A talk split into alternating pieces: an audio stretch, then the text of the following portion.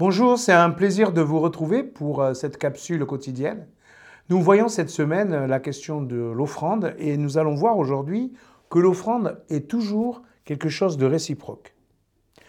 Nous lisons dans Jean au chapitre 4 à partir du verset 7. Une femme de Samarie vient puiser de l'eau. Et Jésus lui dit, Donne-moi à boire. Ses disciples, en effet, étaient allés à la ville pour acheter des vivres. La Samaritaine lui dit, Comment toi, qui es juif, peux-tu me demander à boire, à moi qui suis une Samaritaine? Les Juifs, en effet, ne veulent rien avoir de commun avec les Samaritains. Jésus lui répondit, Si tu connaissais le don de Dieu, et celui qui te demande à boire, c'est toi qui lui aurais demandé, et il t'aurait donné de l'eau vive. Jésus ne demande pas grand-chose, juste un verre d'eau. Et pourtant, cela semble suspect à cette Samaritaine. Il y a un décalage. Un juif ne parle pas à un samaritain et en plus un homme ne parle pas à une femme. On décide ainsi dans toutes les cultures d'éviter certains échanges.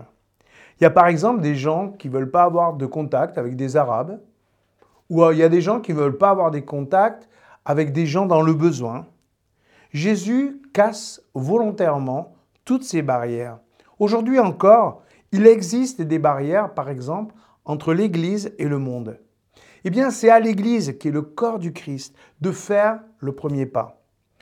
Non en revendiquant une place, non en revendiquant quelque chose, mais en demandant à nos contemporains, au quotidien, juste un verre d'eau, un contact. Je veux être ami avec toi. Comment faire? Bah, C'est simple. On peut demander à quelqu'un avec qui on travaille, tu m'offres un café? Allez, tu m'invites chez toi? Tu peux me rendre un service? Je sais, la réponse risque parfois de nous choquer un peu. Ah bon, on est amis, je savais pas. J'amène personne chez moi. Ou bien encore, je n'ai pas le temps de te rendre service. Mais on voit que Jésus ne s'arrête pas là. Je désire vraiment me rapprocher de toi. Pas de problème, viens chez moi. Si tu as besoin de moi, j'ai du temps pour toi.